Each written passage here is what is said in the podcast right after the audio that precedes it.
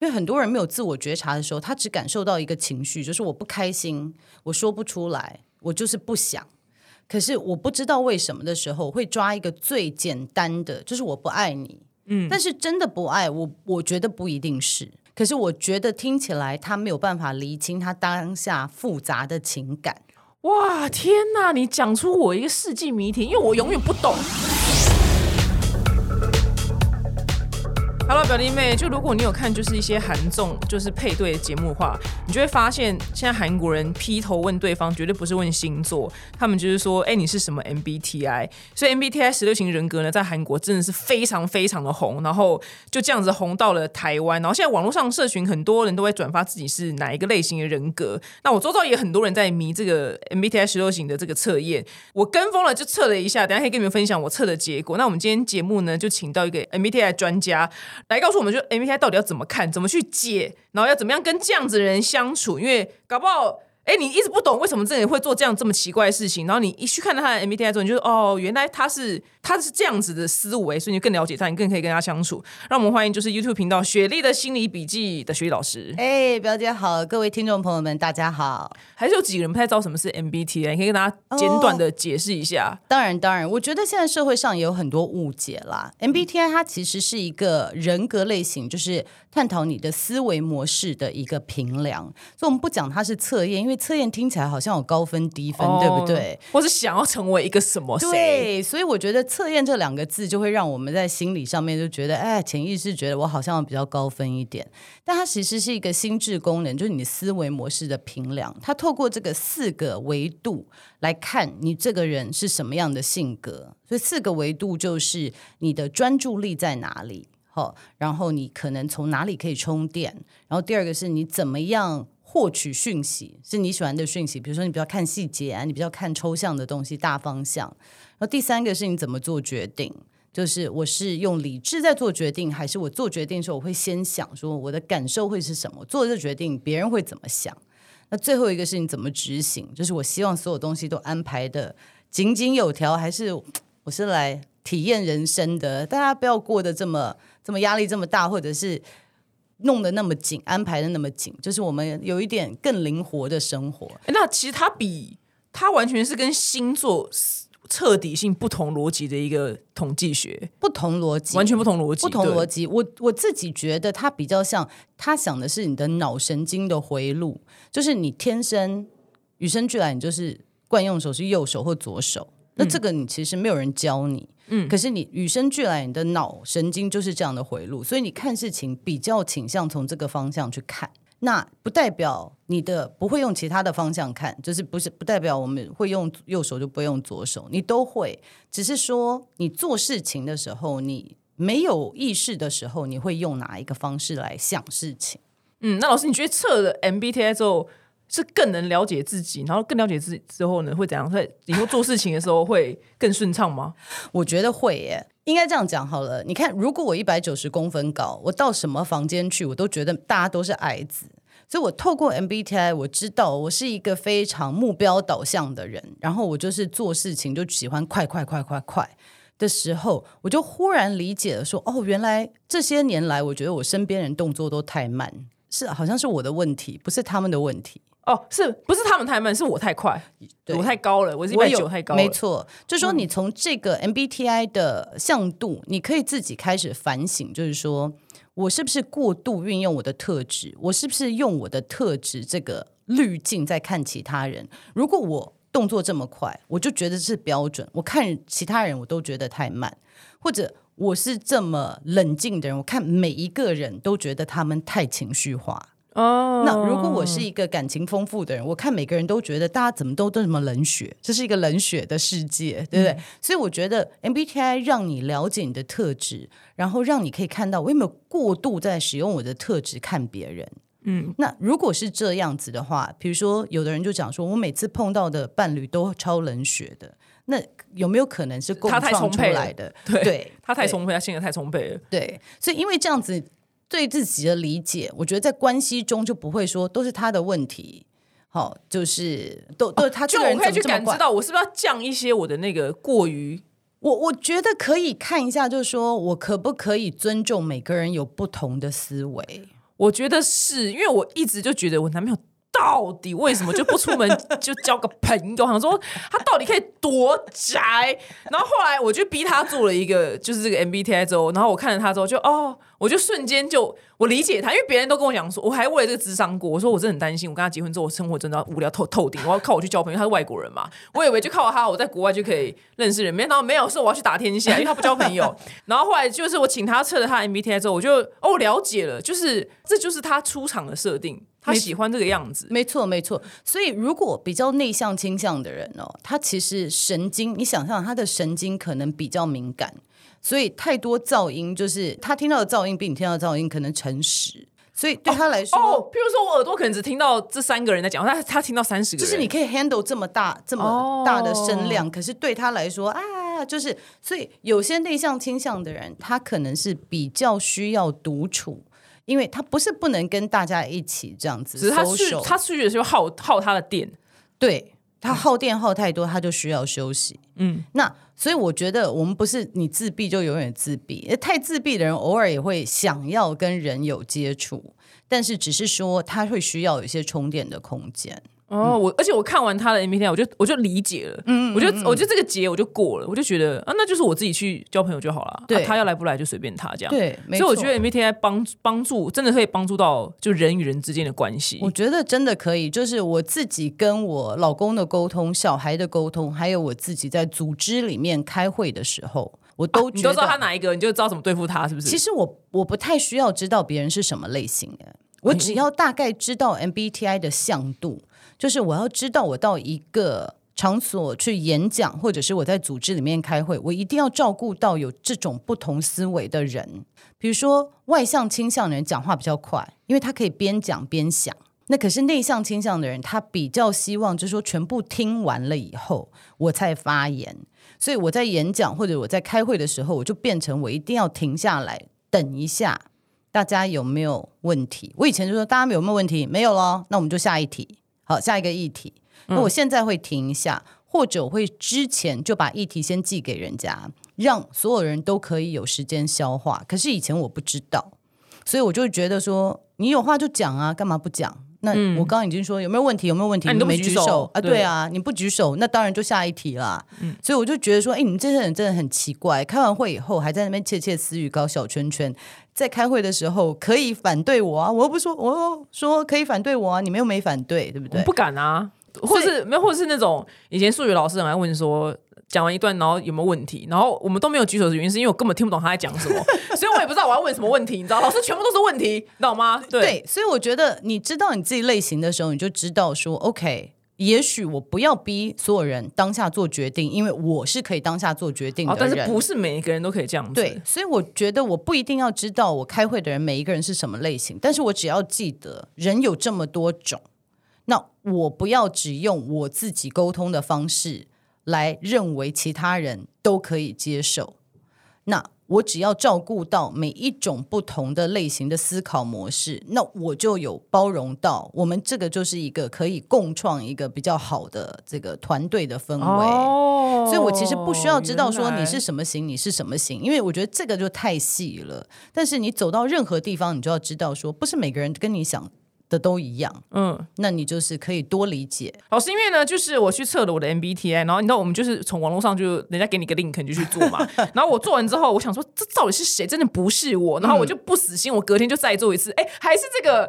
然后但是完全不是我。然后但别人做的，他们都说很准到爆什么之类的。老师为什么会发生这种状况？我测出来是叫做 ISTJ 物流师，然后这个蛮冷门的，好像是呃，他好像很守旧，然后守守规矩，然后。完美主义什么，大概就是这种轮廓。说这完全不是我哎，怎么会这么不准？OK，所以，我我讲，我我很高兴你提到这个议题，因为网络上面现在免费的连接其实都不是官方的哦，它有一个官方的连接。对，那官方的它本来就是一个有信度跟效度的心理评量，所以它不是免费的，而且它做的过程你一定要有受证师在旁边引导你做，所以你你你才知道要怎么写。哦，就是有正确的心态来写。那为什么会有人觉得很准，有的人觉得不准呢？它原因是在哦，我们网络上面很多评量，它是用行为来倒推你的性格。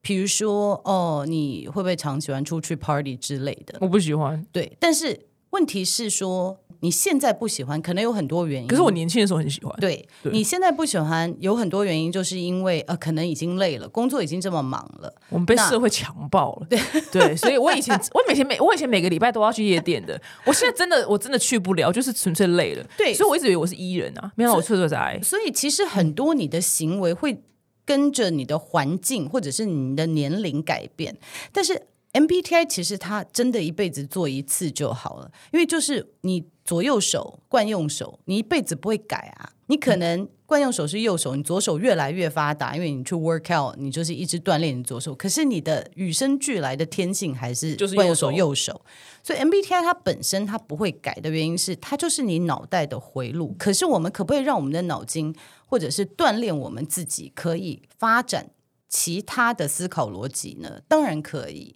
所以你就会发现，你越来越成熟的时候，诶，你每个性格、每一个思维都会用了，但是你与生俱来还是有一个最原始的。好，最原始就是你在压力下，或者是你若回到最舒服的状况，你是用怎么样去思考？老师，你刚刚说官方那个测验，据说天价是多少钱？没有，就是美国的吗？是美国的吧？对，它是一个美国的平量，然后它其实现在很多企业都在使用，所以它其实都有一两万了。就是如果要做对一个人的话，就是你一个人要做，还要配一个受证师。受证师是像，你就是受对，像我就是有有认证的，嗯，有认证的讲师可以诠释，因为你拿下出来的报告你也看不太懂。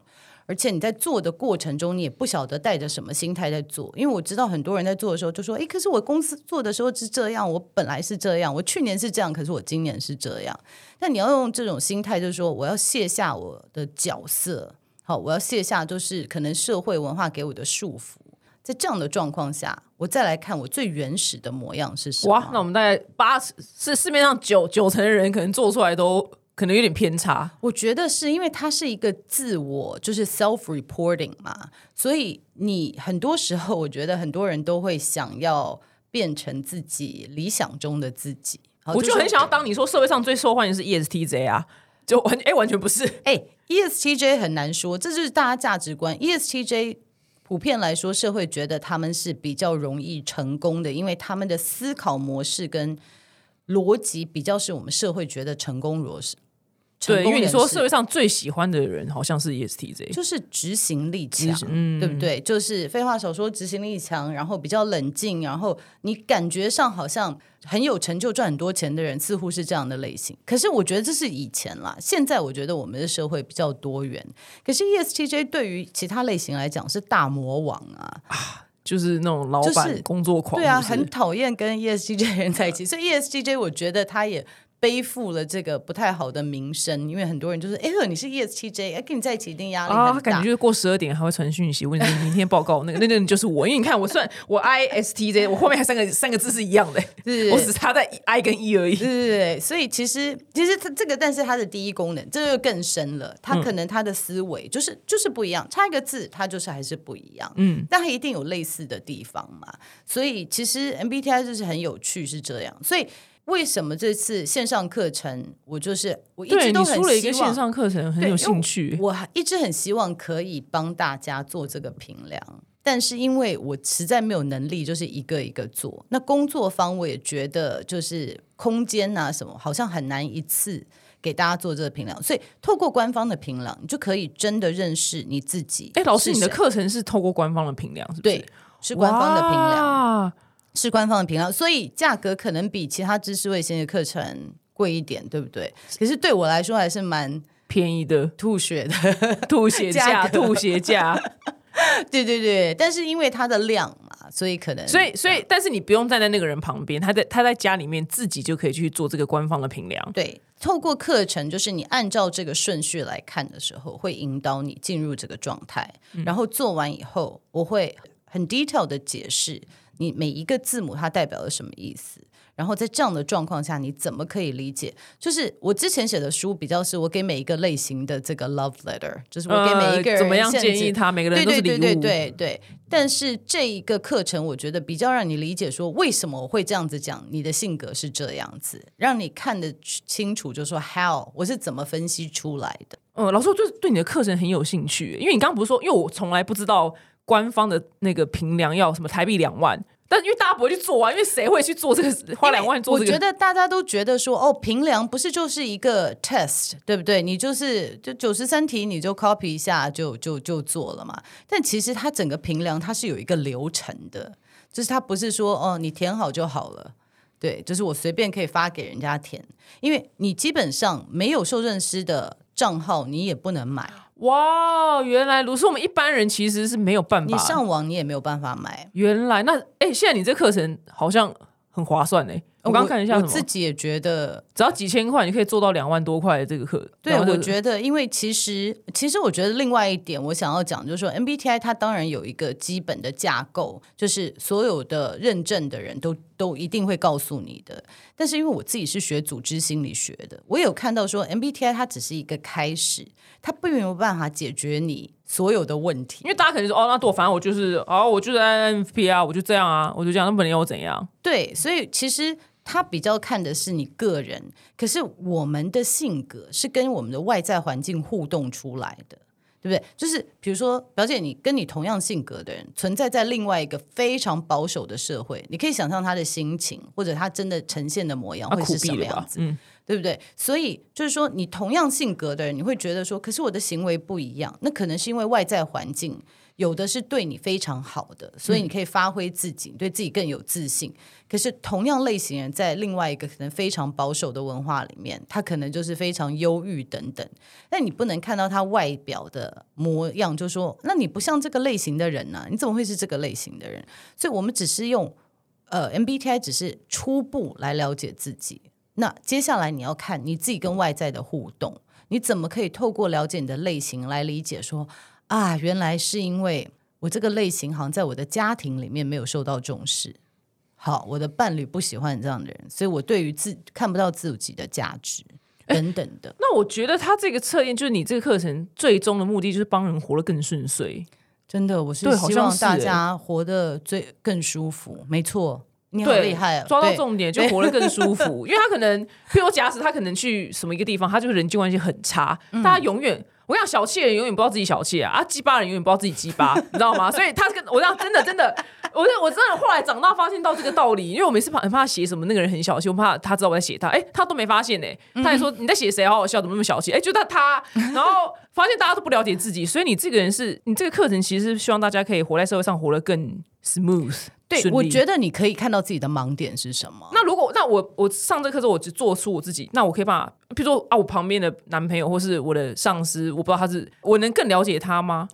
我觉得你可以站在比较没有在批判的状态下去理解，所以因为它有不同不同的维度嘛，就总共有哎是几个？一二三八个，对对，所以所以那八个就是你都会。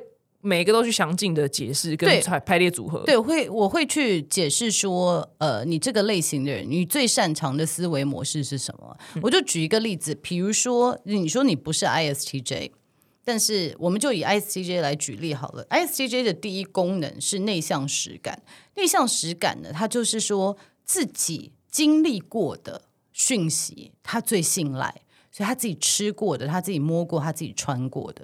所以这种人为什么网络上会说他比较保守呢？是因为我没有尝试过的东西，我不太想去碰它。嗯，所以因为我要自己经历过，我才信任这个讯息。你说的我不一定信任哦。那大家一般在做免费的评量的时候，他就以为只是纯粹的内向。可是其实你解释跟这个内向这两个字差异很大。对，其实它就是第一功能的第一功能会导致你说。哦，可是这件事情我没有做过，所以我们是不是先参考别的，或者是他比较会觉得说以前做都没有问题，为什么我们要改？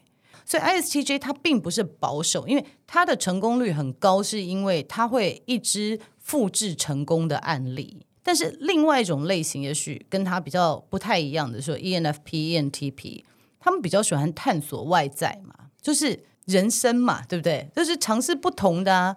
那尝试不同的东西，可能对于 ISTJ 来说，站在他的角度说，你们浪费资源，对不对？你去看这么多东西干嘛？我已经告诉你，成功的路是这样走了，你为什么还要去尝试这么多东西？那不听老人言。可是对于这种类型的人，他其实他要的是探索、尝试，他从尝试中学习，因为他的第一功能是外向直觉，就是我要摸摸看，我要我要试试看，我试了我才知道。好，所以两个不同的心智功能，从这两个思维，就说我们学习模式是不一样的时候，我看你，我就觉得你在浪费资源，那都不听，你看。都已经念到这样子去做这个什么什么什么东西的哈，就什么不按部就班走。那另外又觉得你的人你好老古板哦，对不对？你的人生好无聊。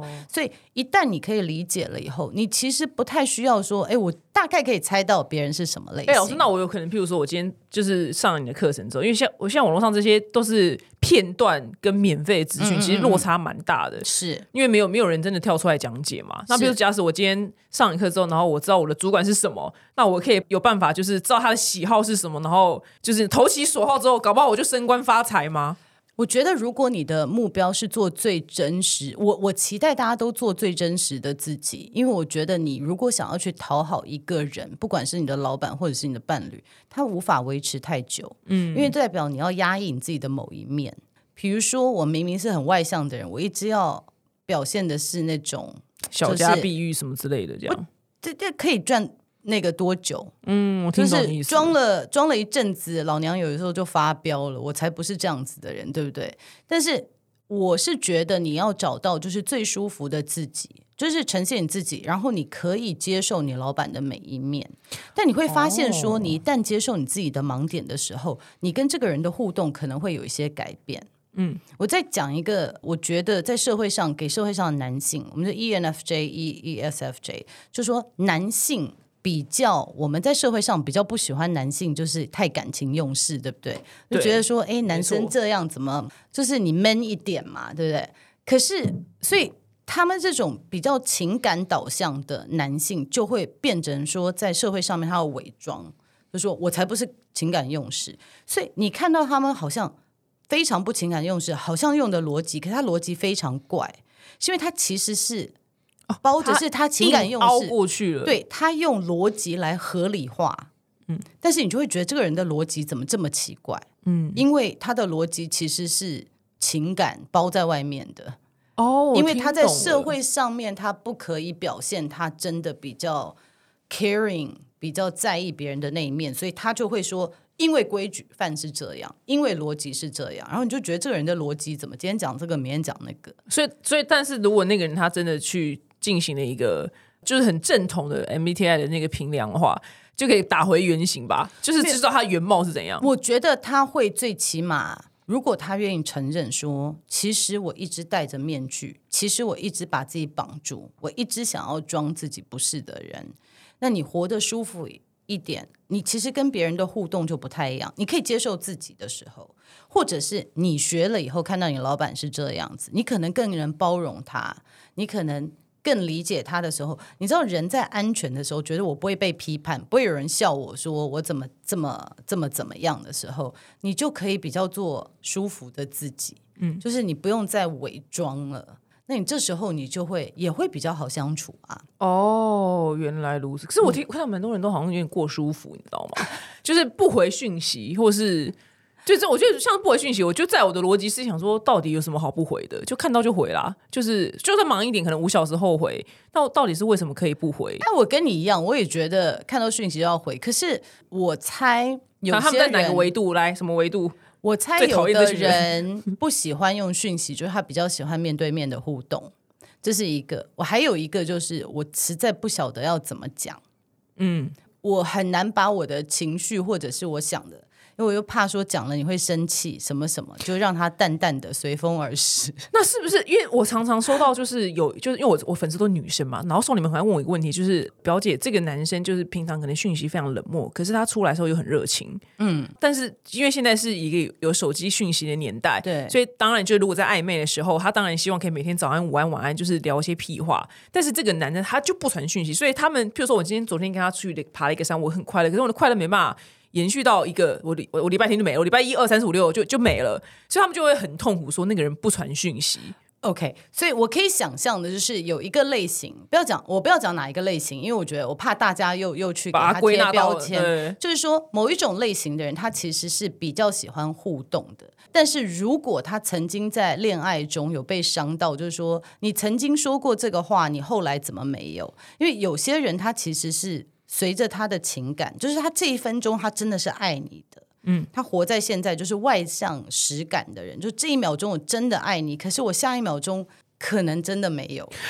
一上公车就没了。就是我可能我的情感是很容易被外在影响的，或者但如果我慢慢的发现我是这样的人，然后我可能会不太敢留下证据说，哦，我听懂了。你这等一下说你昨天还说你爱我，然后、哎可是我昨天是真的爱啊，但今天今天过了半夜十二点，刚好不爱了。对，所以我期待的是我们两个在一起相处的时间，就是摸得到、看得到、感受到对方的情感的时候，我再来安全的表达我的情感。可是如果我留下一些文字什么啊，你之后来说啊，你之前跟我这么关心说我什么的现在怎么样怎么样，糟糕，那我又变成负心男、负心女了。我哎觉得有的时候是这样的状况了。哦，这好像我我连我都要买你的课程呢。虽然虽然虽然我我跟你讲，因为我我二零一九年的时候就有有人生世纪谜题，然后但这个谜题我后来一直我后来就不管它，是因为我觉得 I don't care。嗯可是因为你讲这件事情，我才突然想起来，因为我二零一九年的时候交了一个男朋友，然后那男朋友就前一天就说，baby，我们那时候在国外，然后他是外国人，但是他因为他之后要去一个工作，那工作。因为他直接军人啊，所以那工作在受训，他不能用手机，就是他走礼拜六可以用手机。然后他说没关系，baby，就是我们我们要克服这件事情，然后、然后你回来之后，反正我就很爱你什么之类，然后他也就是、就是想到一些结婚的事情，然后我想隔天哦，我想不到二十四小时，隔天下午五点跟我提分手，然后我永远都不懂，我就到处问朋友说我不懂为什么一个人在二十四小时之内可以翻盘，然后但是你刚刚讲了，我就真的懂了。因为我的逻辑不可能嘛，因为我逻辑想说，怎么一个人在二十小时完全没发生任何事情，然后他就突然就是我要分手，我就然后他就开始解释巴拉巴拉，然后我就打断他，我说，哎、是不是你不爱我了？我说我只要听这个，他就说对，然后我当下也很帅，我就说，哦，那我说那你可以走了。只是这件事情就变成我一个大问号，我想说，因为我永远不懂说为什么可以在二十四小时之内把爱这件事情就是翻转成从一百到零。但你刚刚讲完之后，他他解开了我这个谜团呢、我真的听起来有很多可能。第一个就是没有安全感，对不对？第二个就是我刚刚说的，就是我回来想一想，有很多不同的因素，我有一个大的恐惧，我说不出来的。因为很多人没有自我觉察的时候，他只感受到一个情绪，就是我不开心，我说不出来，我就是不想。可是我不知道为什么的时候，我会抓一个最简单的，就是我不爱你。嗯，但是真的不爱我，我觉得不一定是。可是我觉得听起来他没有办法理清他当下复杂的情感。哇，天哪！你讲出我一个世纪谜题，因为我永远不懂，就是你刚刚讲那一大串里面，除了刚刚那人之外，我也很不懂。有人说我不知道我要什么，我想说到底为什么会不知道？这有什么好不知道的？因为我可能我不知道我是哪一个维度的人啊，所以我觉得完全无法理解他们。嗯，然后我就会很痛恨这群人。对，但是你现在讲完，我就听懂了。对，所以我觉得表姐还有另外一件事情，就是说，有的时候是超越了人格类型，就是说这个人自己小时候的创伤。嗯，有些人的创伤会让他害怕，就是这个是真实的嘛，就是。跟一个人真的非常相爱的时候，你其实是非常脆弱的，因为你的门户大开。所以门户大开的时候，我们很容易就是说，我们的生存法则就是先保护好自己的身心灵嘛。所以我门户大开的时候，我感觉我非常脆弱，我可能就赶快要退一步，说：“哎，不行，我这样子，我我我没有办法。如果小时候有一些家庭的创伤，就是我不要这么赤裸，不想要被人家伤的这么深。但是刚好他面对的那个人永远不知道发生什么事情，就突然被甩了或干嘛。所以我觉得很多时候我们人生碰到问题的时候，不一定是跟你相关，有的时候是对方的问题。那那我们万一，因为我们无法知道他到底是不是这种人啊，那我们要有可能去避免或是怎么样去应付对付这种人吗？我觉得，因为你会碰到的人太多了，嗯，对不对？但是我们每个人都是磁铁，我们自己有自己的磁场，对你越不想要，他就越会出现这样。所以你先来看一下说为什么会吸引到这样的人，或者为什么会喜欢这样的人？通常你喜欢的人，就是他一定是某个部分是你没有的，对不对？那你更了解自己，你更了解自己的盲点，或者是你的期待，你的你缺乏的是是什么时候，你就可以再去检视说，那为什么会吸引到这样类型的人？哦因为一切根源问题都在自己，对，不要去不要去对外去，因为他们不可控啊，对他他他们不可控，对所以你一次碰到这样子的男生，就可能真的就是他的问题。可是你如果碰到类似的人格类型或者是特质两三次，哦，那就要看一下，就说，哎，为什么我一直老是吸引这样子哦的人？因为如果我不改变的话，我还是会再吸引这样子。哦，对对对对对，你你真的是那个很那个很多心理那个心灵流派的人都有讲到这件事情，对对对不是心理学，心灵心灵我我觉得都是，其实我觉得他们到最后都通了。嗯，就是不管你自己讲说你的磁场啊，或者是你自己的特质，所以你是带着自己的滤镜在看别人嘛。哦，然后你自己小时候的创伤什么的，就这我觉得这跟 MBTI 比较没有相关，但是你小时候的经验会影响你的脑神经，还有你自己的神神经架构。就比如说我小时候是运动员，我是舞者，就是腿摔断了，但是我我怎么样 carry 我自己，我的站姿等等，我身体的细胞都还是记得。所以，如果你小时候在创伤，比如说家暴的家庭，或者是小时候看到父母离异等等，就是说对于情感有极度的不安全感，你身上的神经细胞都记得。那，当我跟一个人非常亲密的时候，这时候你的神经细胞不不认得，这是一个非常危险跟不舒服的状态。所以，就算我如果没有觉察，我可能会回到我那时候的状态，就说我还是习惯在一个这样子大家每天吵吵闹闹的关系里，这个太幸福了，我会自己去破坏它。嗯，就潜意识会去破坏它。所以其实心理学，我我觉得 MBTI 是一把钥匙，就是先理解自己，但是它之后可以有一些延伸，就是说，好，那我知道我性格人是这样子，那我活在这样的家庭里面，那因为这样子有什么样子的冲击？嗯，然后我习惯什么，我喜欢什么，我长期压抑了什么，这是你可以看到的。哇，好深哦！因为老师，你知道，就是因为我们以前最常接触是那个那叫什么星座嘛，嗯，然后女生们。我觉得男生们可能不太 care MBTI，所以我就暂暂定就听的人都是就是都是女生跟 gay 好了。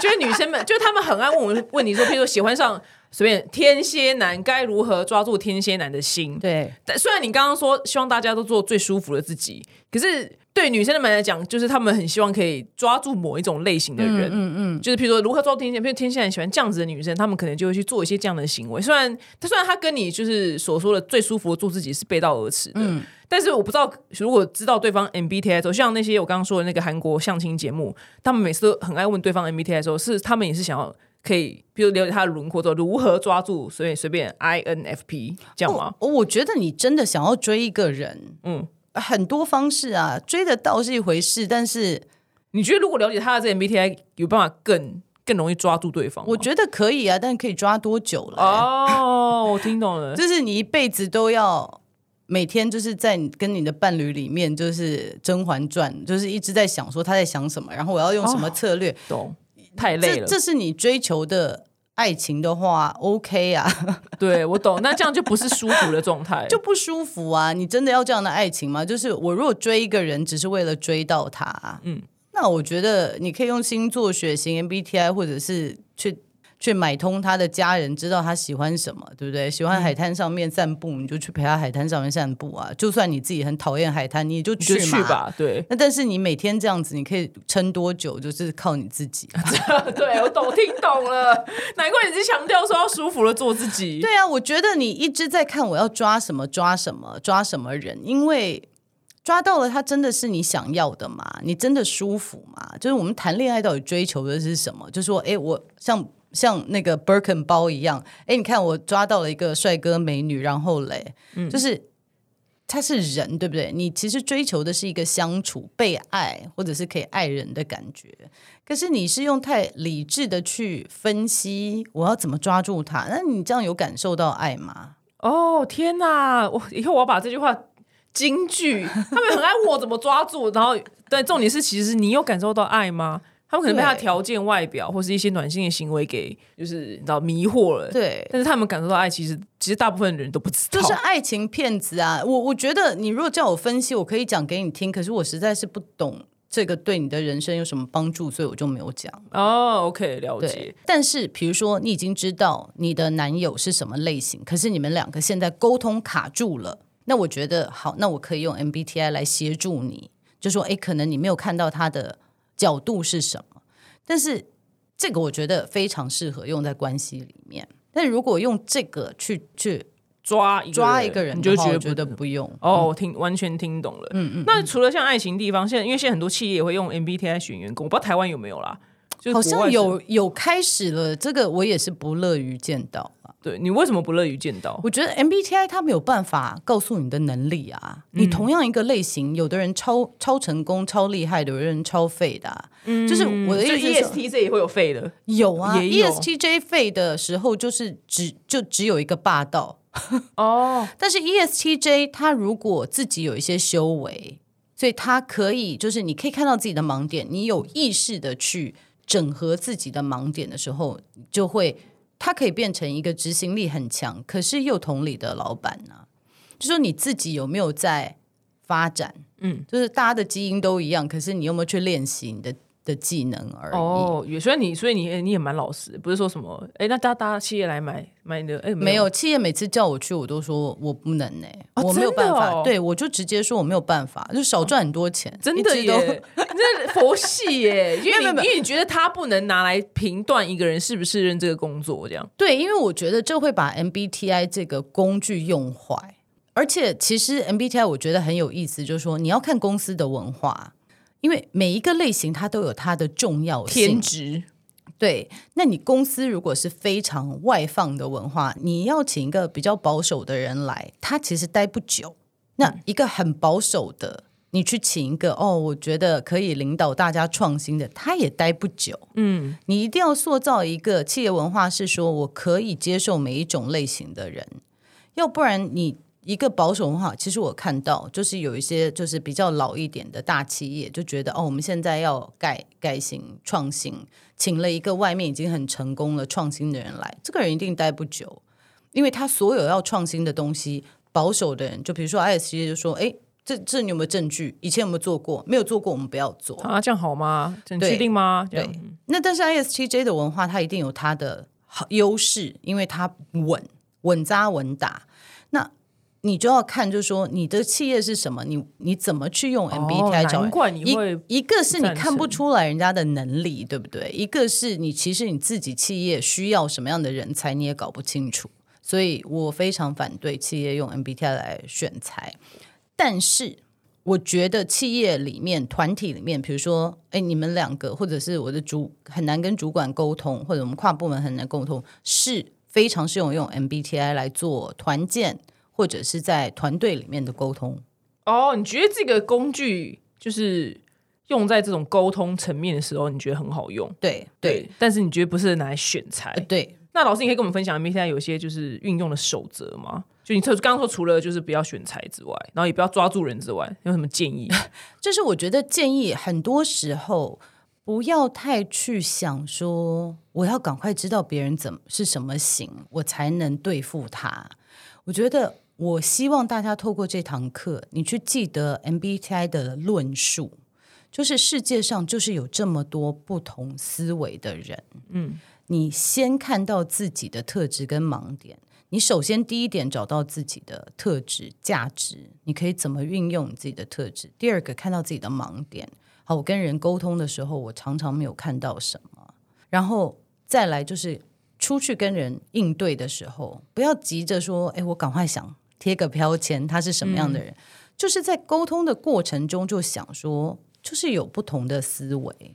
我就是真的听，我用互动来真的理解他，我觉得来的更更好。原来如此，然后就活就活就是活得更好，世界会更好了。对，因为我们太急的把一个人放在一个 box，就说哦，你就是 ISTJ，你就是啊 INFP，、你就是这样子的人。其实我们自己会比较简单一点，因为我就知道哦，跟你相处要用什么样的方式，跟你相处要用什么样的方式。可这好像都不是真正的你，嗯，就是你要变成说可以做舒服的你，但是同时间你也可以跟各种不同的类型人相处。你就只要你尊重他们的特质，嗯，你一定可以跟大家好好相处。哦，原来我老师，我看你的影片，就是因为你就分析 MBTI 的时候，然后下面很多人留言，就是、嗯像这是就是 INFP，然后嗯，那好像是最多好像最多留言的一集，对我好像是 INFP 大师那那那个教主，你知道 INFP 教主，然后因为他们就好像很多人不知道怎么跟他们相处，就你刚刚讲的，或是 INFP 不知道怎么跟别人相处的和谐，所以你那影片一出来的时候，下面就说什么影片看到哭，影片看到过，然后我还想说。因为我就不懂嘛，我说，哎、这影片有什么好哭的？真的对，我想说，我哭哭点在哪？你知道吗？完全我想说，哎、有个感动的地方吗？没有啊。但下面一大几千个留言就说他们看到哭了。对对对对，但是这你又是什么？为什么？对，这是为什么？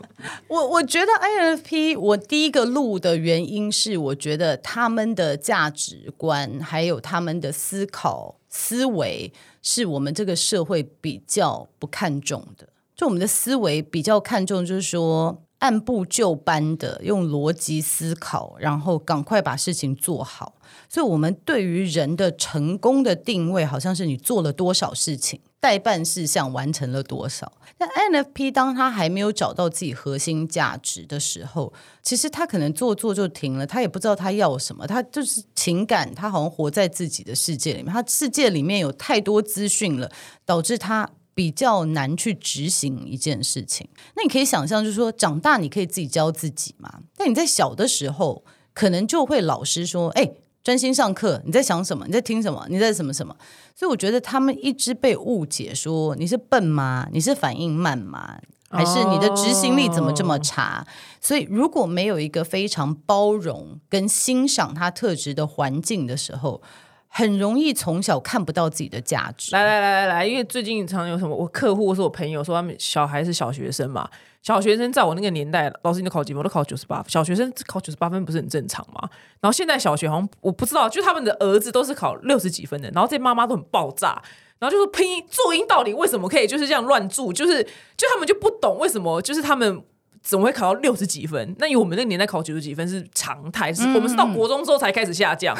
所以刚刚那 那些儿子那些小孩搞不好就是我不知道他是不是 INFP，但是他就是他的 就是你讲了，你解释了，他就是思绪就是到很多世界的别的东西了。对，我觉得有很多可能性，就是我因为我们的教育其实没有没有 consider 我们人有很多不同对种面向，就是有些人，比如说你看学 MBTI，你就会知道，有些人学习是互动式的学习。老师，我跟你一边聊天，我学得快；有些人学习是你不要叫我互动，我我喜欢用念的。嗯，好，那所以我们没有考量所有人的学习方式，但是我们就说就是这样子，你就是念完就去考。我上课不要讲话，嗯，就是听的。所以很多人是透过互动才能学习的小孩，在这过程中非常痛苦。来来来，听到的妈妈们不要再骂你小朋友考六十几分了。对，我觉得你要考量你小孩的喜欢的学习方式嘛。有的小孩喜欢用看的，有的小孩喜欢用听的，有些小孩是比较图像的，有些小孩是比较文字的。你小孩是喜欢什么学习方式？就是如果你的与生俱来的天性跟这社会上面的价值观不相符的时候，你看很容易就被爸妈骂，对，很容易就被老师骂。为什么上课扭来扭去？所以你你就看不到自己的价值，你从小就觉得，哎，我是不是这样子？那群 INFP 会看到哭，因为他们应该是从小就 就是可能可能第一次想到说，原来我不是这么糟，原来我的特质是有它的意义的，就是它是一个礼物。因为我们每次，你知道广告业都说 think outside of the box，有没有？就是跳出这个什么传统思维框架。嗯框架思维，INFP 就可以这么做到，因为他一开始就没有这个框架。啊，他们没有一个框框，他们本他来就是没框框。在社会化的过程中，一直学习社会有什么框框，硬把它加上去，所以让他解脱这个框架非常容易。所以他们其实 INFP，我看到很多很成功的，就是说年轻的时候就接受说，好，我要活下来，我必须要学习社会上面的一些技能。可是你学习到一个中高阶的时候，你可以发挥你。本来的长才，那你就会比其他你同样 level 人更有创意。哦，对不对？我就可以发挥了。就是说我先迎合这个社会对我的期待，但是如果 INFP 比较不幸的，就是说他没有能力迎合，或者他不不想迎合，或者是他这个社会给他太多负面的这个回馈，就在这个成长的过程中是比较辛苦的，难怪他们会看到哭。嗯，对，难我感受到他们的，我现在总算理解他们的辛苦，对不对？就是而且我们的教育一天都说，我们希望小孩有创意，最好是我们有给他们机会发挥创意，都没有给。对啊，小孩子的创意听起来都超白痴的，就是很很白痴的 idea，说冰淇淋里面可以加辣椒，你就说不要想那么白痴的事情。可是。创意就是从很多白痴的 idea 练出来的，开发出来的。但是我们的教育都会一直打枪啊，说你不要想这个啦，赶快把 注音符号写一写，对不对？写对。那你一直在压抑小孩子的创意，然后长大说，哦，我们现在的人怎么都没有创意？那不是哦，莫名其妙，对不对？老师，你下面几千个留言有没有？就是不不止三 F P 啊，你有没有什么收到暖心的故事？就是看了你 M B T I 的分析之后，然后他人生有个什么改变？我在我的签书会哦，我是讲的真的会想要哭哇！就是有一个人上来，他也不要跟我照相，就签完书以后，他就递给我一个小卡片，他就走了。嗯，然后小卡片上面就写说，他其实本来已经准备要轻生了。嗯，然后他看到我的影片，他说：“谢谢你让我找到活下去的力量。”然后我看到卡片的时候，他已经人都不知道到哪去了。哇，天哪！他但你也不知道他什么人格，对他没写。对，不晓得，但是我觉得这个对我来说应该是影响最大的吧。嗯，对，这个是最震撼的。对耶，哇，这真的你救人命哎！天哪，你要赚大钱，你看什么大卖了你？但是 福报来了，这这就是就是我觉得那个也会让我自己觉得说，哎，那我讲话要更小心一点，因为我希望可以可以帮助到其他人，可是我也希望要大家要。对我的期待，我不是什么都会，或者是我自己什么都通。就是说，这个过程我知道理论，我自己也在共学中，不是我没有盲点。嗯，所以就会让我更警惕自己。很好听哎，天哪！对啊，好好听哦，真的很厉害。谢谢谢谢，你真的注定已经找到你的天职哎。我我真的觉得 MBTI 有帮助我。就是因为以前我老是做我觉得应该做的事情，应该追求的事情，就是赚钱嘛，社会上面的地位嘛，好像做一个组织要做老板嘛，要要管很多人。可是我后来真的发现说，哎，我好像这些都是我的应该，我自己到底喜欢什么？这是我我的人格类型最弱的一点，就是我的信念是什么，我从来不去确认。我都不太晓得我的感受，我也跟我的身体没什么连接，所以我一旦放下，就说啊，原来我不晓得我自己要什么，我重新再开始。我四十七八岁才重新出发，哎，有哎，你是中年人生低谷，不是低谷十年嘛，然后才现在起飞了。对，我觉得那时候十年，你如果从外在的条件来看，其实也没有那么失败。对，可是我觉得失败的原因是因为我一直没有很舒服，就是我好像。我没有我想象的成就，因为我觉得我牺牲了，这都是后面来回头看。可是当下好像牺牲了自己想要的东西去追求，我觉得我应该要的东西，然后没有追求到，所以就是一股气。嗯，所以当我放下这个，就说那我就舒服的做我自己。我都已经四十几岁了，有什么负担，对不对？对，就是，然后反而反而一炮而红。哎，没有一炮而红，有啦有啦。但我觉得就是更自己比较舒服了。嗯，对，很棒，恭喜老师找到天职，真的是恭喜老师。老师，那你那个呃，老师，你有一个即将推出的课程，是跟大家介绍一下好了。嗯，好，这个课程的名称来，名正讲，全方位这个，对对对，来最后一个哦，好好，这课程名称呢叫做呢，实现最完整的自己，雪莉的 MBTI 全方位应用说明书。嗯，老师，那可以简单课。讲一下，我们在这个课程里面可以上到什么呢？所以这课程，我觉得第一个就是官方的评量，你可以透过官方的评量理解自己与生俱来的心智功能、思维模式，然后接下来我会详细的解说 MBTI 它的论述。所以让你可以理解，说我可以怎么样应用在职场、亲密关系或者是其他的关系中，然后会短暂的分析每一个类型人他可能要注意的事项，就是说他的特质还有他的盲点，然后他的压力点的时候，他有可能会发生什么事情。哇，哎，很划算呢，因为对啊，你那个你刚刚说官方要快两万块，结果你这个才卖几千块，超级划算呢。对，而且我觉得加了很多，其实。是超越外面国外 MBTI 课程的，因为我会把一些组织心理学，还有就是说其他心理学的概念带进来，所以它不只是在看 MBTI 这个评量。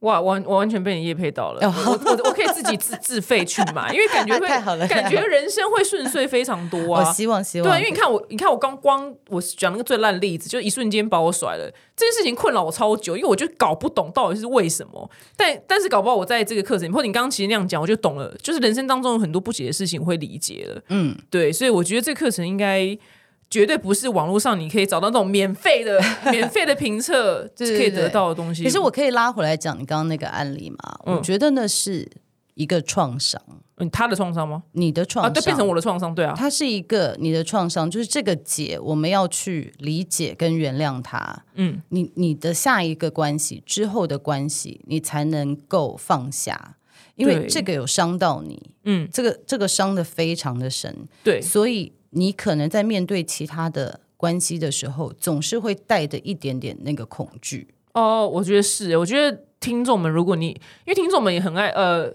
就是粉丝们很爱问说，就是表姐什么劈腿，然后无法相信男人，那以后不知道怎么交往。其实大家的创伤，不管是什么样类型，最终都会导致下一段会有点麻烦，对，所以解开。所以要要解开，我刚刚就提到说，你要理解说，这个可能是一个受伤的灵魂，嗯。他不知道怎么应对，所以他这样子对付你，嗯，这不是你的错，哦，真的，因为女生最爱找自己错在哪里，对，对，超级爱找。就是你可以不要再找了，因为我觉得这不是你的问题，哇，天哪，这是他是一个受伤的灵魂，但嗯是你看到他是一个受伤灵魂，你就理解他，就可以放下他，然后知道你是 OK 的。哇，天哪，你真的哇，你讲的很有道理，从来没有人跟我讲过这段话，哎。因为对我就是因为因为大家只是说问题不在你身上啦，就是你不要那么自责。这段话就是跟你的结论是一样的，可是他前面解读的方式非常没有办法让我去吸收到。嗯对我觉得蛮多受伤的人都没有办法去，因为我们旁人跟他讲说啊，他就是渣男啊，你就不要再伤心。这个结论是一样，只是你刚刚讲那个，我才恍恍然大悟说，哇，真的是问题不在我们身上。对，所以你要放下他，要不然他会影响你后面的关系。对你如果你有一点点恐惧，或者是对人不信任，因为我们对人不信任，这有一点是自证预言。你不信任人，你会做一些你自我保护的动作，嗯。那这样子两个人就会破灭，呃，越来越会有裂痕。对对对。哇，你真的是太厉害了！天哪，你你开始会大卖 大卖特卖，哎，谢谢你你这大卖特卖真的好棒！非常谢谢雪莉老师来到我们节目，给我们这么多很有价值的观念跟知识。那那跟你聊得很开心，嗯，对，那最后跟大家分享一下，就是如果你听完就是跟我一样被老师也被到他的课程的话，你要记得输入，就是你在买的时候要输入就是表姐必请三五零啦，就表姐必请三五零，然后这样子呢，你就会买到一个优于四折的一个很有用的 MBTI 的这个应用说明书。非常谢谢温暖的雪老师，难怪哎、我看那个什么 INFP 完全无感，我刚刚被你讲了，我想哭了，只是因为我现在在工作，我不会哭而已。OK，对，谢谢你，谢谢老师，谢谢谢谢表姐，谢谢大家。